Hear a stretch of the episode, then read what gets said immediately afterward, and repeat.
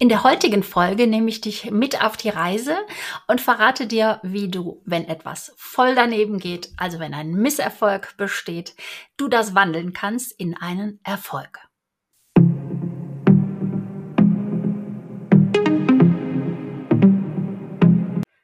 Hi und herzlich willkommen zu einer neuen Folge zur Sache Digitalität. Die Sache für dich als ambitionierter Immobilienmaklerin, wenn du planbar wachsen willst und strukturiert arbeiten möchtest. Ja, ich nehme dich mit auf die Reise, denn in der nächsten Woche oder sagen wir mal am 20.07. am Mittwoch werde ich mir einen lang ersehnten Wunsch erfüllen, etwas von meiner Löffelliste abhaken können. Und äh, die Löffelliste, falls sie dir nichts sagt, ist die Liste von all den Dingen, die man gesehen haben will, gemacht haben will, bevor man den Löffel abgibt.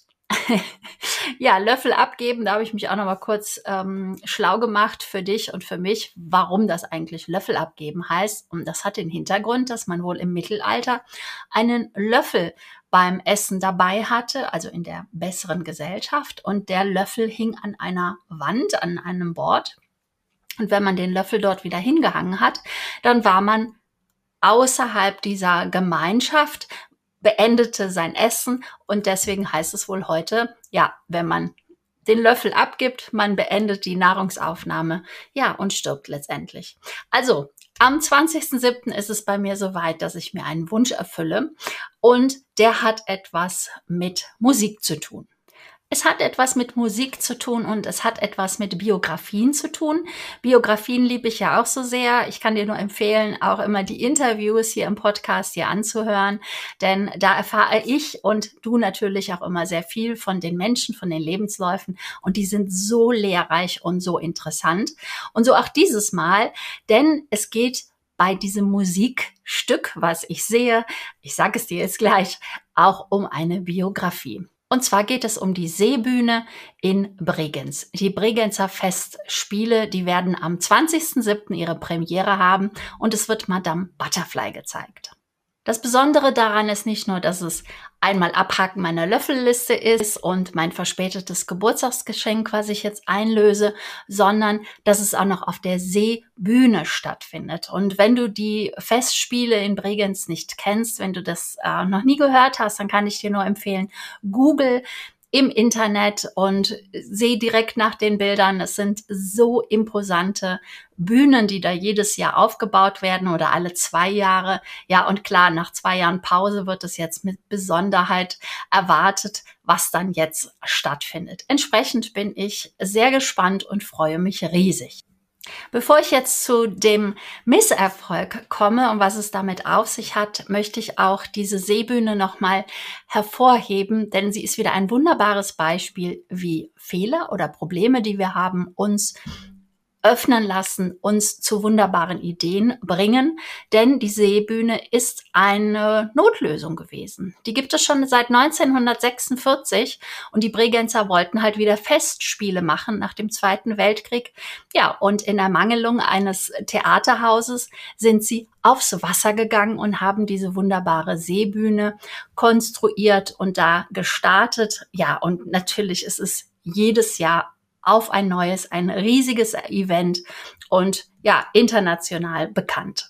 Und ich kann mir auch genau vorstellen, wie all die anderen, die das nicht befürwortet haben, so quasi gesagt haben, ihr spinnt doch, wie soll das denn gehen? Auf der, auf dem Bodensee äh, so eine Bühne zu konstruieren und wie sollen die Leute denn da sitzen und äh, die Genehmigungen dafür und ach, was weiß ich nicht alles. Schön, dass es immer Menschen mit Visionen gibt, die daran festhalten und dieses Ziel erreichen wollen. Und das trifft jetzt nicht nur auf die Bregenzer Festspiele drauf zu, sondern auch auf das Stück Madame Butterfly und zwar auf Giacomo Puccini. Und jetzt komme ich zu dem Misserfolg. Denn die Uraufführung von der Oper Madame Butterfly in 1904, die war ein Fiasko. Und hätte Puccini damals nach der Uraufführung aufgegeben, dann wäre diese wunderbare Arie, die Sopran Arie aus dem zweiten Akt, die wirklich zu den berühmtesten Opernarien gehört und die im Repertoire der besten Sopranistinnen auch vorhanden sein sollte, niemals so berühmt geworden und ja auch Madame Butterfly gehört ja mit zu den berühmtesten Opern der Welt. Natürlich komme ich auch noch dazu, was das mit dir zu tun hat, mit uns als Unternehmer, aber lass mich erstmal einen kleinen Loop machen oder zwei sogar, um dich mit auf die Reise zu nehmen, was Puccini als Komponist der Oper damals gemacht hat. Ja, dieses Stück Madame Butterfly basiert auf einem Theaterstück und das hat Puccini in London damals 1900 sich angeschaut und hat gedacht, oh, das könnte ein tolles Stück sein von der Geschichte her, die eignet sich hervorragend, um daraus eine Oper zu machen. Die Geschichte handelt von einer jungen Geisha, eine Entertainerin, eine japanische Entertainerin, nicht zu verwechseln mit einer Prostituierten, wie es fälschlicherweise schon mal angenommen wurde oder auch wird. Die verliebt sich in einen amerikanischen Marineoffizier. Sie heiraten, ja, aber schon kurz nach dieser Hochzeit verlässt er sie und sie wartet natürlich sehnsüchtig auf sein Wiederkommen. Und ja, er kommt auch zurück aber mit seiner amerikanischen Ehefrau. In London war dieses Stück ähm, recht beliebt, denn man hatte auch gerade so die japanische Modewelt erobert und in New York hatte es sogar einen Riesenerfolg. Da war man mit Japan, Amerika schlechthin natürlich vertraut und so dachte Puccini sich, in Italien wäre das ebenso. Aber so war es nicht. Es war, wie gesagt, der größte Misserfolg, den Puccini erlebte während seiner Lebzeiten. Und das nach vier Jahren. Und in dieser Zeit hatte er sich die Opernrechte geholt. Er hatte natürlich die Musik geschrieben, das ganze Opernstück. Er hat aus dem Eintakter einen Zweitakter schreiben lassen. Er hat das Orchester gesucht, mit ihnen geprobt. Er hat die verschiedenen Solisten geholt, also Sopran, Alt, Tenor und Bass und mit ihnen geübt. Ja, und das Ganze dauerte bis Februar 1904. Ja, also da kann man schon von Ausdauer reden und Puccini war zu dem Zeitpunkt auch schon wirklich auf dem Höhepunkt seiner Karriere.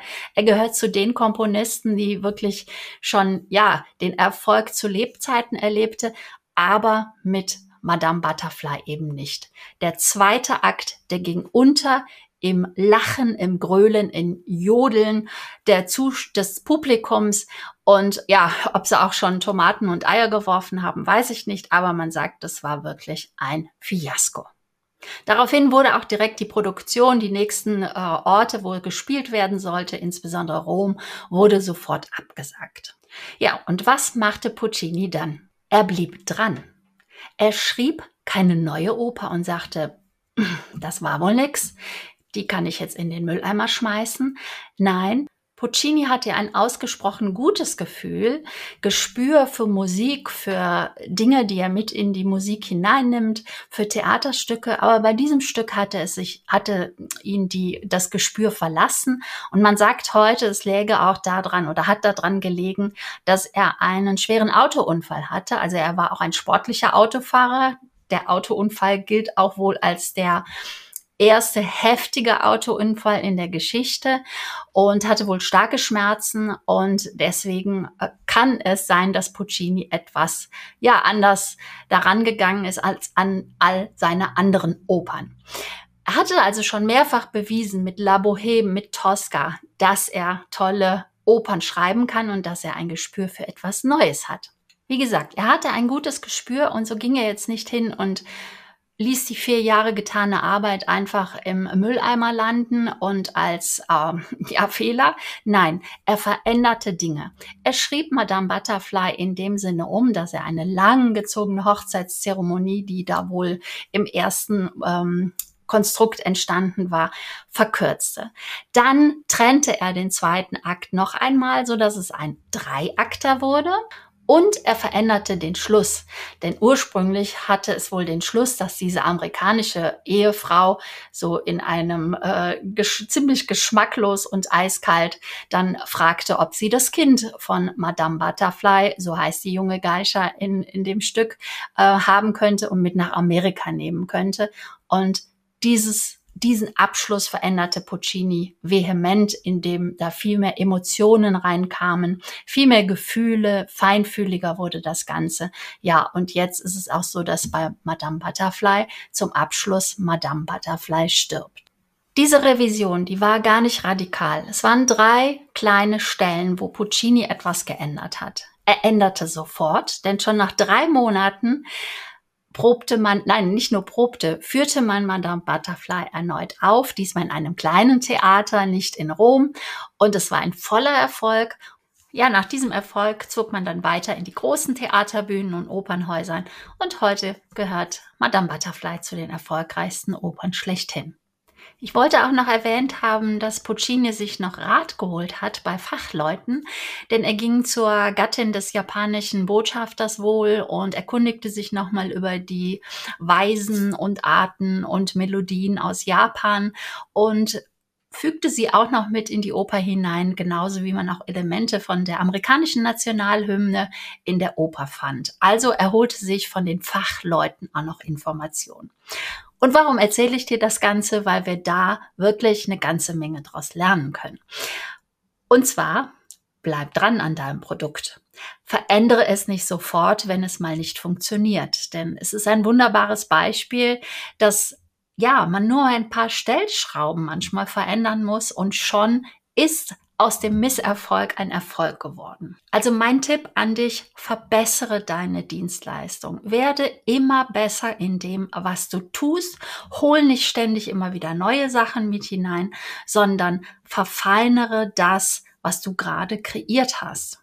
Schauen wir uns das doch einfach mal an. Du hast eine Immobilie, die du verkaufen willst. Was kannst du ändern, um sie gut zu verkaufen? Was sind diese erstens überflüssigen Details, die Puccini ja zum Beispiel als erstes bei der Oper geändert hat? Überflüssige Details können zum Beispiel bei den Bildern im Exposé vorhanden sein. Da steht noch äh, eine Flasche Wasser mit auf dem Tisch, da liegt eine Zeitung, da sind noch Handtücher im Badezimmer zu finden alles überflüssige Details, die das Schöne vielleicht oder das andere Einrichten, das sich der Käufer überlegt, nicht vorstellen kann, wo er ein bisschen hadert, ob es wirklich die richtige Immobilie ist. Das können auch ein paar Mülltonnen, die vor der Türe stehen oder ein parkendes Auto sein. Also retuschiere das, tu alles Überflüssige weg. Ja, oder vielleicht auch genau das Gegenteil. Es ist ziemlich leer und ziemlich langweilig in der Immobilie und es wäre vielleicht ratsam, ratsam äh, Homestaging zu machen, also die ganze Immobilie aufzuhübschen, zu möblieren oder vielleicht auch nur ein schöner Blumenstrauß, der auf dem Tisch steht.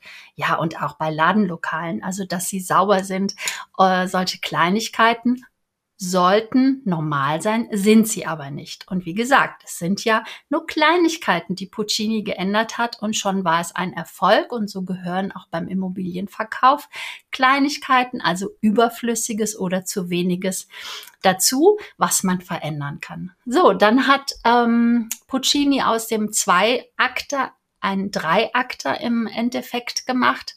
Und das äh, können wir auch wieder auf eine Immobilie übertragen. Du hast vielleicht ein Mehrfamilienhaus, was du an einen Kapitalanleger verkaufen möchtest, aber der Markt ist gerade dafür nicht passend. Also verkauf doch die einzelnen Wohnungen. Teileigentum verkaufen. Das ist ein weiteres Beispiel, was wir daraus lernen können.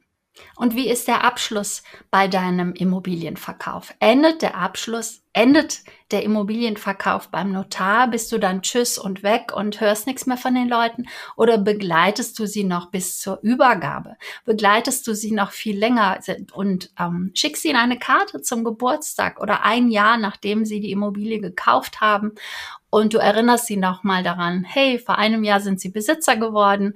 Wir hoffen, sie fühlen sich wohl in der Immobilie. Also viel mehr Emotionen in das Ganze hineingeben. So wie Puccini es gemacht hat.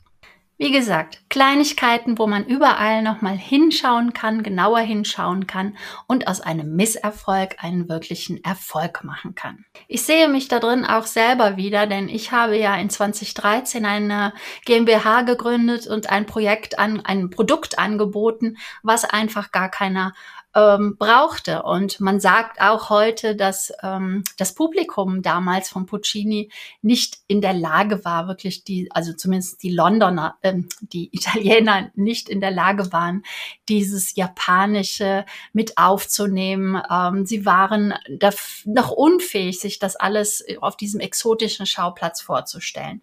Und ja, ich könnte auch sagen, mein Publikum, die Immobilienmakler waren 2013 noch nicht so weit, mobiles Marketing ak zu akzeptieren und anzunehmen. Aber das Produkt floppte ja nicht wegen meines Publikums, sondern weil ich nicht genau hingeschaut hatte. Ich kannte meine Zielgruppe nicht genau. Ich dachte, ich mache was Tolles und biete das an.